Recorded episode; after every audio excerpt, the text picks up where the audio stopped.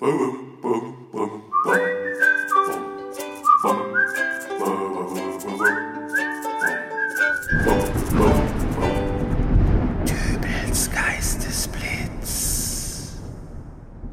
grüß Gott, moin moin, wie auch immer und herzlich willkommen zur 436. Ausgabe von Dübels Geistesblitz.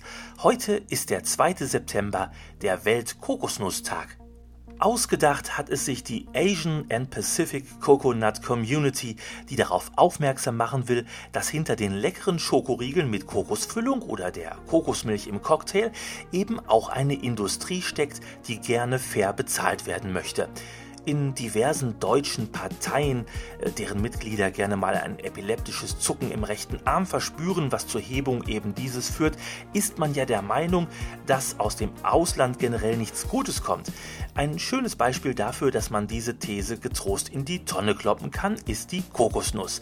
Indonesien ist derzeitig weltweit führend in der Kokosnussproduktion und wenn die jetzt einfach mal so sagen würden, wir satteln um, wir hören auf mit der Kokosnussproduktion und machen jetzt stattdessen alle professionelle YouTube-Katzenvideos, dann hätten wir jetzt zum einen noch mehr Katzenvideos im Internet, die man sich angucken müsste. Und ganz ehrlich, ich weiß jetzt schon nicht mehr, wie ich die alle gucken soll. Und zum anderen gäbe es dann zu Weihnachten keine Kokosmakronen mehr. Äh, was könnte man jetzt statt Kokosmakronen nehmen, was auch den Jungs mit dem Leiden im rechten Arm gefällt? Kartoffeln finden die doch immer ganz toll.